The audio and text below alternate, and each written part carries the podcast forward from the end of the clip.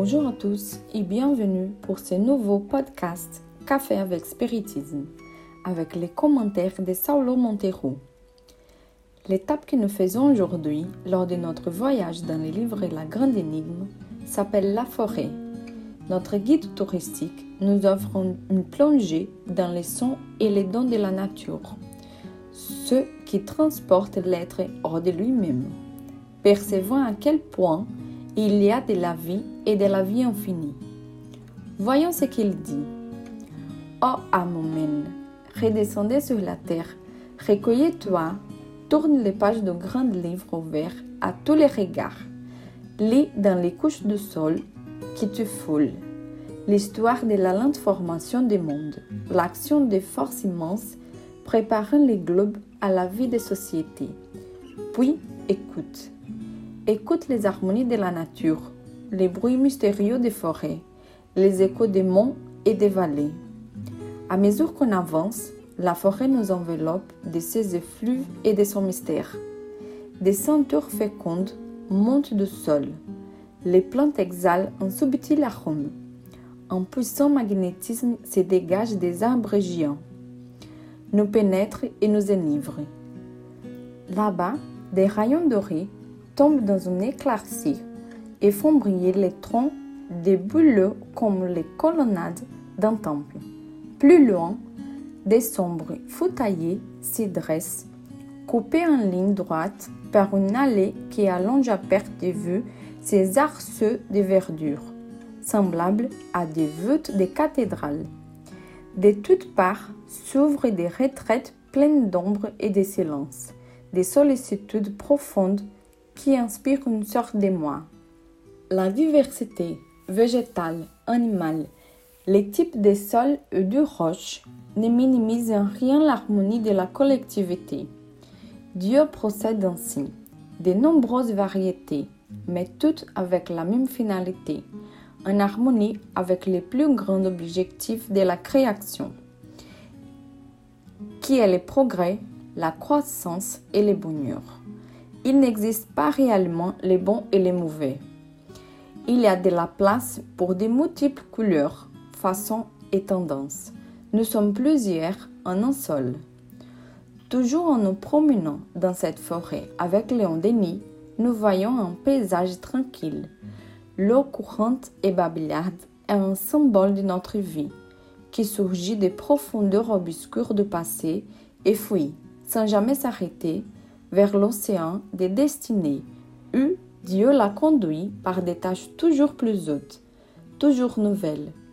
Petite source, petite ruisseau, ami des philosophes et des penseurs, vous ne parlez de l'autre rive, vers laquelle je m'achemine à chaque seconde.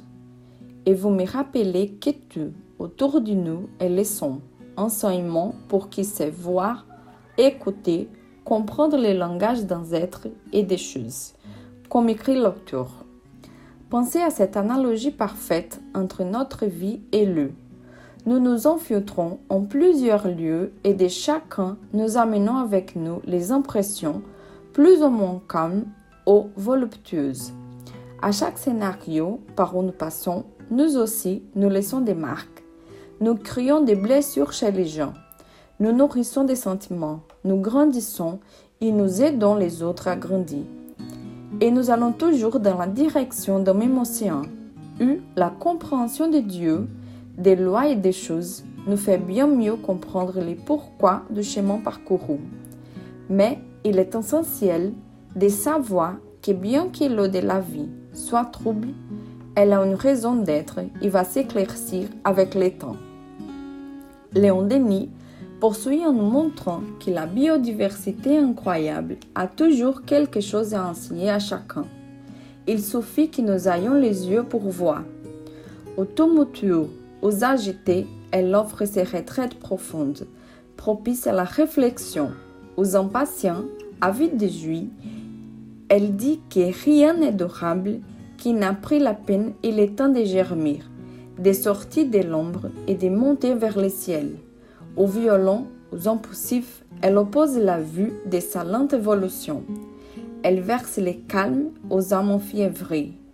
Sympathique ou joie, compatissante de leur humaine, elle pense les cures meurtries, console, repose, communique à toutes les forces obscures les énergies cachées dans son séant.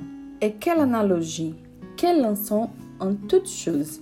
Les glands, sous son enveloppe modeste, contient non seulement tout un champ dans son épanouissement majestueux, mais toute une forêt.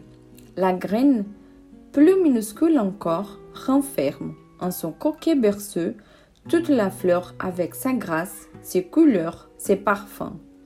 De même, l'âme humaine possède en germe tous les développements de ses facultés, de ses puissances à venir.